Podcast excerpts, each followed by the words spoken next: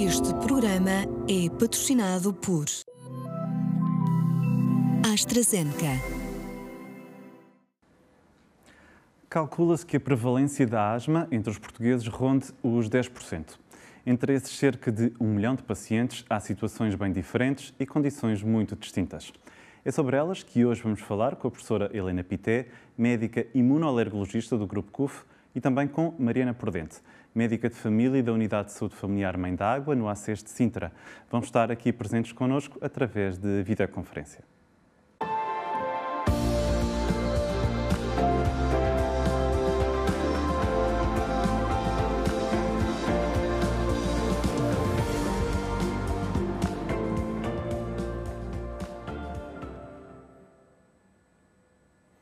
Sejam então muito bem-vindas as nossas convidadas, a professora Helena Pité e também a doutora Mariana Prudente. Doutora Mariana, vou começar por si. Ah, nós nos últimos programas temos estado a falar sobre asma e percebendo que a asma é uma doença crónica. Perguntava-lhe, na sua experiência enquanto médica de família, se é diferente esta doença conforme a idade que temos, ou seja, enquanto bebê, depois uh, criança, depois jovem, adulto e depois idoso? Claro que sim, Pedro. A doença vai sendo diferente, não só em termos de manifestações, como uh, a interferência de outras doenças, outros problemas de saúde nas manifestações e no controle da, da asma ao longo da vida e nas várias fases.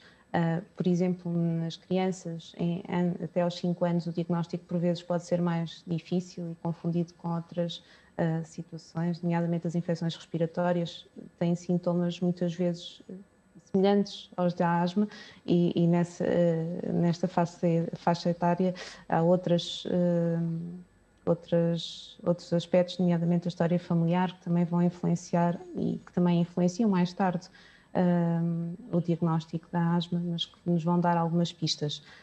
Um, e ao longo do tempo, mesmo com a evolução uh, dos sintomas e da doença, se não, houver, se não for adequadamente tratada, poderemos correr o risco de vir a desenvolver outro tipo de, de doença, a doença pulmonar obstrutiva crónica, por exemplo, que uh, é mais frequente no idoso, em que também poderão haver outros problemas, outros problemas de saúde que poderão ter sintomas semelhantes, como por exemplo nas doenças uh, cardiovasculares, uh, podem ter alguns sintomas e, e, e levar um atraso até no diagnóstico nesta faixa etária também. Até porque muitas vezes as pessoas uh, com mais idade tendem a desvalorizar um bocadinho alguns sintomas, como a falta de ar. Uh, não sei se a professora Helena também quer acrescentar. Uhum. Sim, é... este, diga, professora Helena, ia dizer que de facto os idosos às vezes acham que já é normal nesta idade sentirem estes, alguns sintomas, nomeadamente esta questão da, da falta de ar. Uh, é algo que também reconhece uh, na sua experiência profissional? Sem dúvida, sem dúvida. É importante salientar aqui que, de facto, a asma pode acontecer em qualquer idade, pode ter os primeiros sintomas em qualquer idade. É, é verdade que a maioria, cerca de dois terços das pessoas desenvolvem a doença ainda na infância, mas há um terço que desenvolve apenas na idade adulta e pode ser uh, nos idosos. A frequência da doença em Portugal nos idosos é idêntica à, à que existe no, nos adultos, vá. portanto o adulto idoso não é diferente, portanto, são cerca de 10% a percentagem de pessoas com, com asma. Um, e, e, concordo, claro, que a doença, apesar de ter queixas que são sobreponíveis, não é? A tosse, a pieira, a falta de ar, o cansaço, às vezes uma sensação de opressão ou de peso no peito, isto é comum às várias idades, mas com certeza que tem um impacto diferente nas várias faixas etárias, nomeadamente na criança, muito a, questão do exercício físico, que condiciona bastante, mas no idoso não é raro essa questão que estava a colocar de pessoas que uh, acham que o cansaço é da idade, a pieira é da idade, tudo é da idade e não procuram se calhar a ajuda necessária e não são devidamente avaliados. E portanto, reforçar que não é da idade que procurem ajuda para, terem, para poderem ter de facto um, qualidade de vida. Uhum. Na, em todas as faixas etárias temos cada uma as suas questões. Portanto, na criança aquilo que se está a passar em Portugal é que continuamos com muitos internamentos por asma, um, e é uma questão muito, que tem muito a ver com, com a ausência de diagnóstico, aquilo que a doutora Mariana estava a falar há pouco, das chamadas bronquiolites, são bronquiolites que se repetem, isso não, não existe. Portanto, quando temos mais do que três episódios das chamadas bronquiolites, devemos pelo menos equacionar que pode ser asma e tratar uh, para evitar novos, novos episódios. Na faixa etária oposta dos idosos, temos, uh, é a faixa onde ainda há maior mortalidade, precisamente por aquilo que a minha colega estava aqui a dizer, que é o facto de termos outras comorbilidades muitas vezes associadas uh, ao próprio envelhecimento do aparelho respiratório e até pro, da, uh, menores capacidades de resposta, por exemplo, a infecções, muitas vezes condicionam prognósticos piores quando a pessoa tem uma crise, não é? Uma agudização, um ataque de asma. Uhum. Portanto, são essas as questões principais um, de, dos vários grupos etários, mas é uma doença crónica que pode afetar qualquer pessoa de qualquer idade. Hum, e nunca uhum. desvalorizar os sintomas, como, como temos visto. Uh, falamos da idade, o, o, o, local, o local onde a pessoa vive ou onde trabalha poderá também influenciar o melhor ou pior controle da doença? Uh, quem vive no campo pode ter uma asma diferente de quem vive na cidade, por exemplo, ou local de trabalho com a pandemia, uh, quase todos uh, passámos a trabalhar em casa, portanto, o teletrabalho pode ser, ter uma influência diferente a quem trabalha, trabalhava num escritório com várias pessoas e, se calhar, num espaço pior ventilado. Pode, pode haver consequências destas diferenças? Pode, pode, sim, sem dúvida. Ou seja, a asma é uma doença que tem um componente hereditário muito forte, não é? Portanto, é normal quando, se os, por exemplo, se os pais tiverem asma, é, a probabilidade do filho ter asma é superior do que se os pais não tiverem. Uh, mas o que nós vimos é que houve um aumento muito grande da, desta doença no, nas últimas décadas, e isso não se deve certamente à genética, à, àquilo que herdamos dos nossos pais. Muito provavelmente tem a ver com o ambiente. E, portanto, desde logo, ambientes mais poluídos são mais propensos ao desenvolvimento de asma. Uh, e temos que pensar em poluição, quer poluição atmosférica, se estivermos a, passar, a pensar, por exemplo, no tráfego automóvel, ou obviamente na indústria, uhum. etc. Mas também temos que pensar dentro das nossas casas, também existe bastante poluição indoor, nomeadamente o principal agente de poluição indoor, que continua a ser o tabaco. O tabaco é algo que influencia imenso o curso da asma e aumenta muito o risco de, de vir a desenvolver uma asma mais grave.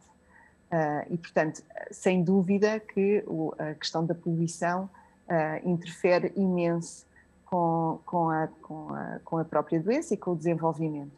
E depois, obviamente, há, existem algumas doenças ocupacionais, não é? Portanto, são aquelas doenças que são agravadas pela profissão. Estamos a falar de pessoas que têm profissões que estão muito expostos, por exemplo, a agentes químicos ou mesmo uhum. a poeiras, em que aí já podemos ter um, problemas por isso. Portanto, o truque aqui é sempre ventilar bastante e ter as medidas de proteção adequadas conforme a, a profissão de cada um de nós. É? Uhum. E conhecer a sua doença, como vimos em programas anteriores, sobretudo o mais importante é a pessoa conhecer a sua doença e conhecer uh, os sinais e, e, quando, quando e como deve, deve atuar. Uh, doutora uh, Mariana Prudente, a questão da asma nas grávidas uhum. tem, tem características especiais também? Também, aliás, um dos fatores que já uh, é conhecido para o desenvolvimento e de aumento de risco para o desenvolvimento de asma na, na, infância, por exemplo, tem a ver com a exposição durante a gravidez ao fumo de tabaco. Um, pode levar ao desenvolvimento de asma parte do, do feto e mais tarde daquela criança. Outros fatores têm a ver com alguns mitos e crenças que se desenvolveram em relação à medicação uh, para a asma, não só nas grávidas, mas na população em geral, uh, em que há muitas grávidas que acabam por suspender, assim que sabem que estão grávidas ou estão a pensar em engravidar, acabam por suspender a sua medicação habitual e de controle. E nós sabemos que a suspensão da, da medicação de, de controle sem uma, uma, adequada orientação e sem aconselhamento, muitas vezes aquilo que leva é a uma agudização, a uma crise, a um ataque de asma. E, e, isso vai levar a que se possa aumentar o risco de complicações, não só para a mãe, por exemplo, o risco de pré-eclâmpsia numa agudização de asma uh, é maior uh, para a mãe e risco de uh, uma eh, restrição de crescimento do feto ao longo da gravidez, partos pré-termo, portanto, tudo isso são, são fatores evitáveis e, e, a maior parte das grávidas nós sabemos que, uh, dividindo mais ou menos em três partes, uh, uh, um terço das grávidas pode ter agravamento da sua asma ao longo da gravidez, principalmente com agravamento das queixas, não só por alterações hormonais como fisiológicas nesta fase e principalmente no segundo trimestre.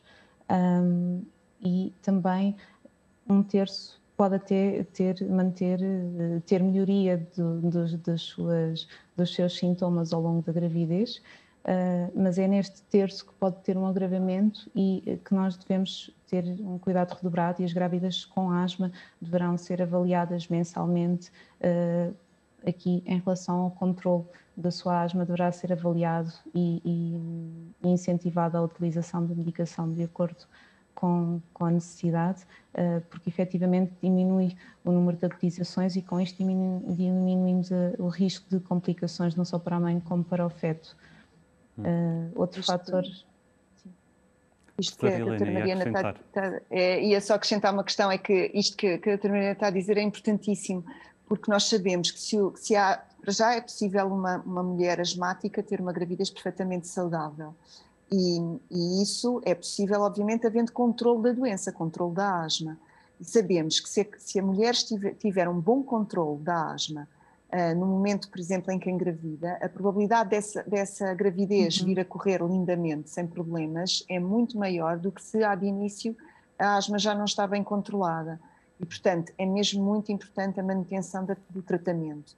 Falar com o médico que, que assiste a senhora, de maneira a procurar essa ajuda de saber quais são os medicamentos que são seguros fazer, porque existem muitos medicamentos que podem e devem ser utilizados por, eh, por grávidas. Portanto, manter a doença controlada é essencial. Uhum. Infelizmente, estas complicações existem e até uh, a possibilidade de aborto, não é? Caso, caso a uhum. doença não esteja bem controlada, isto porque o bebê depende 100% da mãe para respirar, não é? Mãe, também não respira bem, o bebê respira muito pior. Uhum. No fundo é desfazer este mito que uma grávida não pode tomar nada. Há um, há um pouco esta ideia feita e, e, portanto, e neste caso falamos especificamente de asma, mas qualquer medicação que esteja a tomar ou qualquer questão de saúde, não por si própria não decida vou deixar de tomar coisas. Consulte sempre o seu uhum. médico uh, que está, estará à disposição para, para ajudar naturalmente. Uh, virando um bocadinho a página, já falamos da questão da idade, da questão do local onde a pessoa trabalha ou onde a pessoa vive. As alturas do ano também podem ter implicações no, no melhor ou, pior controle da, da sua asma. Primavera, verão, outono, inverno. Podem sim, sem dúvida. Ou seja, temos que pensar quais são os fatores de agravamento desta doença. Não é? O que é que desencadeia sintomas ou eventualmente até crises, ataques de asma? Uh, logo à cabeça, as infecções respiratórias, nomeadamente os vírus. Ora, nós sabemos que os vírus têm determinadas alturas em que existem mais frequentemente. Estamos a falar não tanto agora aqui de Covid, mas mais, por exemplo, de outros vírus que desencadeiam muito mais crises de asma. Sabemos que o Covid pode ser aqui um fator de agravamento, mas felizmente não é o principal vírus a desencadear crises de asma. Uh, mas pensando então, por exemplo, no vírus da gripe, no vírus essencial respiratório, rinovírus, portanto, são outros vírus que existem e que causam infecção respiratória e podem ser e são causa frequente de agudização da asma. E depois, se pensarmos em alergias, naturalmente que, por exemplo, pólenes. Pólenes existe todo o ano, mas existem uma altura em que, de facto, temos muito maior concentração de pólenes na atmosfera. Uh, e, portanto, a primavera costuma ser uma altura em que muitos doentes alérgicos a pólenes agravam. Uh, embora existam pólenes todo, todo o ano. Os ácaros do pó uh, reproduzem-se muito na altura do outono e também na altura do, do, do, do, do início da primavera, podendo causar aí também uh, sintomas. E, portanto, é verdade que pode haver sintomas e crises de asma em qualquer altura do ano, uh, mas vai depender, obviamente, muito dos desencadeantes a que a pessoa possa estar exposta. E normalmente a primavera é a, é a estação do ano mais, mais complicada, digamos. O, talvez o, o pior inimigo do, das pessoas com asma seja, seja a primavera. Se for uma questão. É. doutora Mariana. Não, estava só a era, acho que era isso que a professora Helena também agora ia hum. falar. Depende muito de qual é o fator uh, sensibilizante aqui para aquela pessoa em específico, mas nós sabemos que muitas vezes as doenças respiratórias e, no caso, e as doenças alérgicas, não é? Uh, aqui uh, muito na altura da primavera e outono, dependendo também do, do alergênio em causa, do fator desencadeante principalmente. Uhum. E os animais de companhia também podem ser uma, algo que potencia a asma ou que piora a asma já que já estivemos a falar da, da, questão da idade, da questão da altura do ano, da questão do local onde a pessoa vive ou trabalha, há muito associa-se muito o pelo do gato como também um dos inimigos do, de uma pessoa com asma. Professora Helena, talvez seja mais a sua área da, da imunoalergologia. certo. Uh, sem dúvida que sim. Portanto, existem pessoas que são alérgicas ao, ao animal de, de estimação uh, e podem ter sintomas uh, e, e, e, crises, nomeadamente o gato, pode causar bastantes, bastantes problemas respiratórios. Normalmente a alergia ao gato tende a ser um, grave, no sentido de a pessoa poder ter de facto muitos sintomas. Agora, felizmente, existem já vários, vários tipos de tratamentos e várias abordagens que permitem que os asmáticos possam ter animais de estimação, ou seja, não é por ter asma que não se pode ter um animal de estimação. Uhum. É preciso conhecer, controlar, mais uma vez, eh, bem controlada a doença, perceber exatamente quais são os desencadeantes e os cuidados a ter. Uhum. Agora, não é impeditivo Uh, os alérgicos podem ter, uh, podem ter animais de estimação com os devidos cuidados. Uhum. No fundo, é reforçar a, a, mensagem que temos estado a passar nos últimos programas, que viver com asma é possível, é possível ter uma vida normal como, como as pessoas que não têm asma, desde que haja um bom controle da doença. Doutora Mariana, e apelar à sua experiência também como médica de família para falar da asma em relação com outras doenças, nomeadamente com a diabetes ou com a obesidade tem sido, uh, tem sido referida como uma grande pandemia do século XXI. Não se tem falado ultimamente, por causa da questão da Covid, naturalmente, mas a obesidade também tem um, um grande, é um grande fator de, de, de risco uh, para os asmáticos. Sim, e agora durante a pandemia, aquilo que nós temos observado, uh, pelo menos, não sei se a professora Helena também se apercebeu disso na, nas consultas, a maior parte de, de alguns doentes com obesidade ou com com excesso de peso ou com diabetes, excesso de peso ou obesidade, eh, eh, tenderam a aumentar de peso durante esta fase, de, durante este quase ano e meio, dois anos de pandemia, eh, muito pela diminuição, pelo aumento do sedentarismo também. E nós sabemos que a obesidade é um dos principais fatores de agravamento e de mau controle da asma.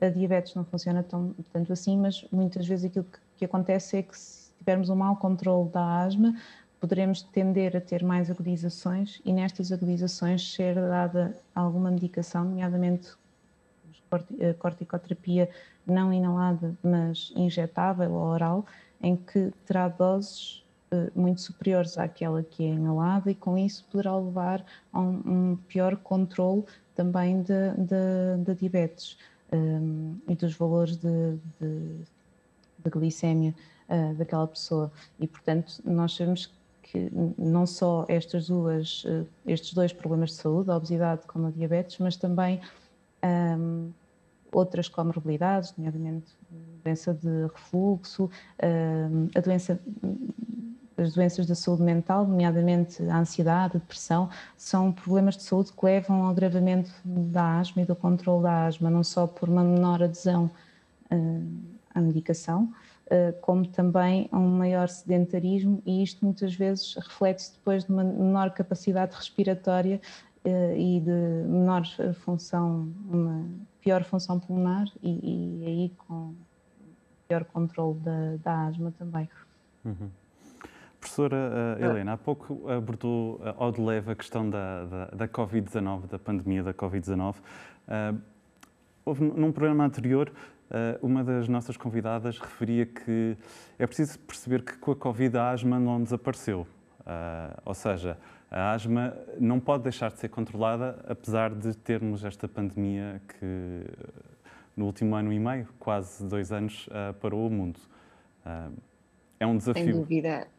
É, tem sido um desafio e continua a ser um desafio, porque obviamente a pandemia não está resolvida, mas temos que saber que neste momento já temos esses dados, que a asma por si só, lá está, se estiver bem controlada, e o que é que é isto? Estamos aqui sempre a falar de controle da asma, o que é que é isto ter asma bem controlada?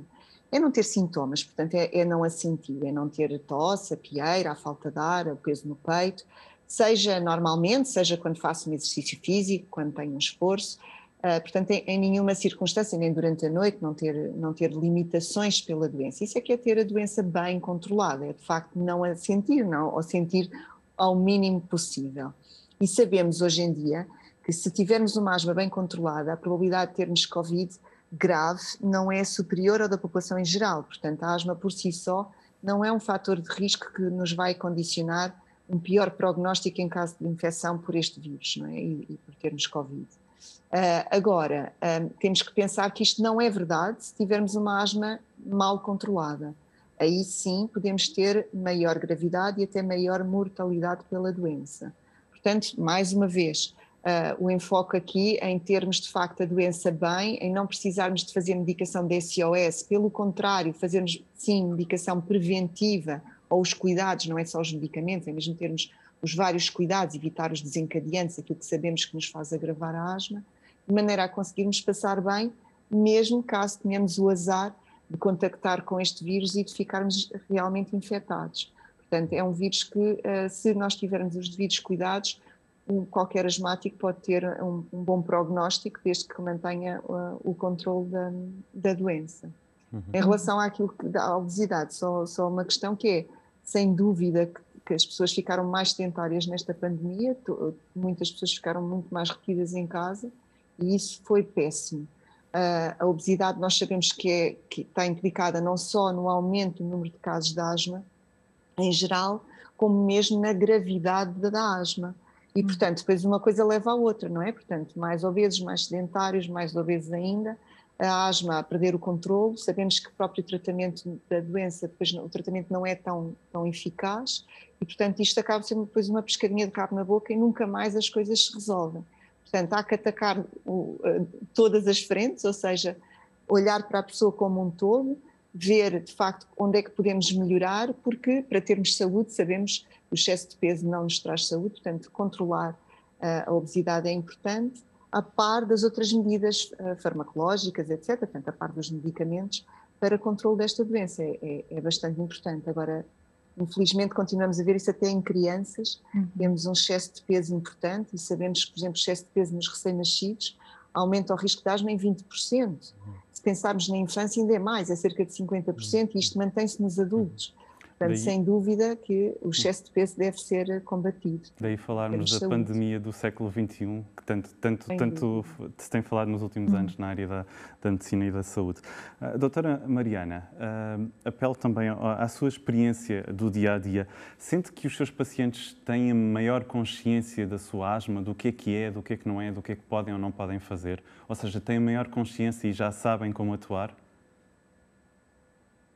Aqueles em que esse assunto já foi debatido, eu penso que pelo menos estou mais alerta para quais os sintomas desencadeantes, qual a atitude, qual a técnica inalatória uh, melhor a ter perante o seu inalador, mas a verdade é que a maior parte dos doentes, e principalmente aqueles que não têm médico de família ou que não têm um médico uh, que os siga regularmente, uh, e que têm asma ou que têm sintomatologia sugestiva, mas que ainda não fizeram a investigação e que não têm o diagnóstico confirmado, ou que até tiveram asma na infância, mas que agora têm sintomas e acham que, como foi na infância, neste momento já não poderiam ter ainda eh, a sua bronquite asmática ou asma brônquica, porque depois existem alguns nomes que nós damos um, eh, à mesma situação e que também levam aqui a uma, uh, se calhar, uma maior complexidade parte das pessoas de perceberem que efetivamente têm uma asma uh, e que a devem tratar e, e, e, perceber quais são os seus fatores desencadeantes e qual o tratamento ideal a realizar e quais as medidas não farmacológicas e que a professora Helena estava a falar que são extremamente importantes.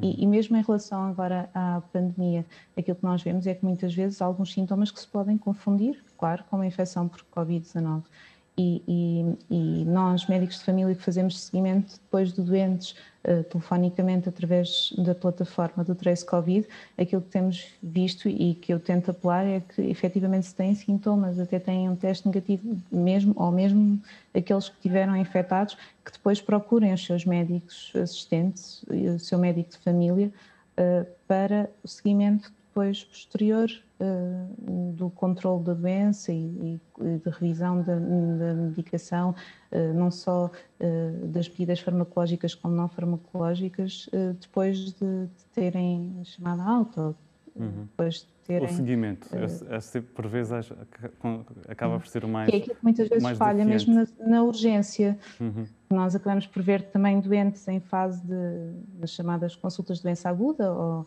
nas áreas dedicadas a doentes com queixas respiratórias a nível da comunidade, que tratamos, uh, orientamos para uh, o tratamento da agudização, mas depois o seguimento, em alguns doentes, infelizmente, acaba-se por perder, não têm médico de família, e, e, nisto nós, não só médicos de família, como colegas a nível hospitalar, se escrevermos, uh, é importante.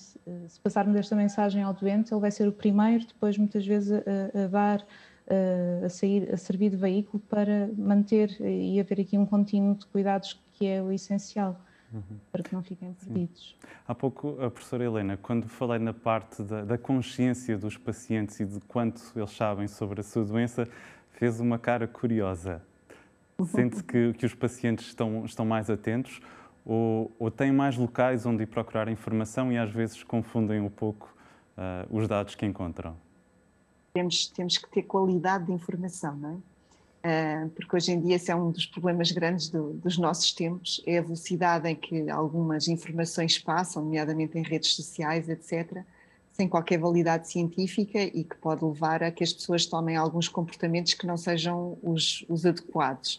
Portanto, é muito importante que as pessoas saibam os sítios onde vão, onde vão, onde podem procurar informação de qualidade para poder, ah, de facto, aceder a isso mesmo e colocar as suas dúvidas. Eu penso que os médicos aqui têm que ser uma porta aberta para podermos responder às dúvidas das pessoas em geral. Uh, e, e, o médico de família aí tem um papel obviamente importantíssimo, porque está muito perto das pessoas para conseguir esclarecer as várias dúvidas que possam existir. E este seguimento que a doutora Mariana falou é extremamente importante, porque muita, a nossa experiência muitas vezes é. Uh, nós temos aqui uma janela de oportunidade quando alguém tem queixas respiratórias para poder atuar e depois não, não deixar que a pessoa continue a, a assumir o mesmo risco.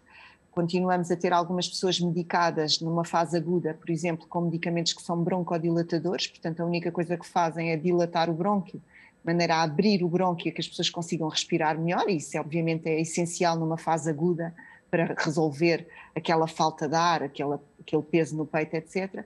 Mas depois, obviamente, falta-nos aqui o, o, o tratamento de manutenção preventivo ou seja, a asma é uma doença inflamatória das vias respiratórias, portanto, há inflamação nas vias respiratórias e, portanto, precisamos de anti-inflamatórios locais que sejam colocados localmente nas vias respiratórias. E esse seguimento é importantíssimo, porque, obviamente, numa fase aguda eles podem e devem ser iniciados, mas depois terão de ser mantidos algum tempo. Uhum. Uh, e, portanto, precisamos muito de associar, eu, uh, associar ambas as moléculas, ou seja, por um lado, os tais anti-inflamatórios, por outro lado, medicamentos que, causem, que deem alívio, que sejam broncodilatadores. Isso existe hoje em dia. Nós hoje em dia temos tratamentos para asma muitíssimo bons. Uhum a esmagadora maioria das pessoas consegue ter uma asma controlada com estes tratamentos. E era aí que eu queria Portanto, chegar, o, o, bom controle da, da, sua doença, que no fundo tem sido o que temos estado a falar ao longo do, das últimas é semanas. É possível, é perfeitamente possível. Uhum. Nos tempos que correm, eh, qualquer, eu diria qualquer morte por asma é, uma, é uma questão uhum. completamente inaceitável. Uhum. É inaceitável e é evitável, ou seja, existem tratamentos para evitar precisamente esses esses, esses, esses maus prognósticos. Uhum. É? Infelizmente ainda Esse... se morre de asma, ainda se morre de asma em Portugal, uhum. muito menos, mas, mas ainda existe. Agora, uhum. de facto, é uma doença que, que, hoje em dia temos uhum. tratamentos. Isso não, não, não tem, tem que acontecer. acontecer. Era a mensagem que eu, que eu gostava que a professora tivesse deixado e a doutora Mariana também, que de facto a asma pode ser uma doença grave, mas é perfeitamente controlável, evitável e não é, preciso, e não é preciso chegar aos últimos uh, estágios da doença porque podemos fazer muito mais anteriormente. Ajudante. Muito obrigado pela sua presença. Temos estado a falar sobre asma. Muito obrigado, professora Helena Pitei e doutora Mariana Prudente. Temos estado a falar sobre asma ao longo das últimas semanas. Continue connosco, continue com o canal S+.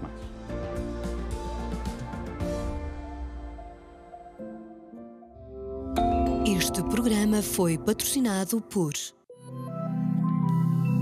AstraZeneca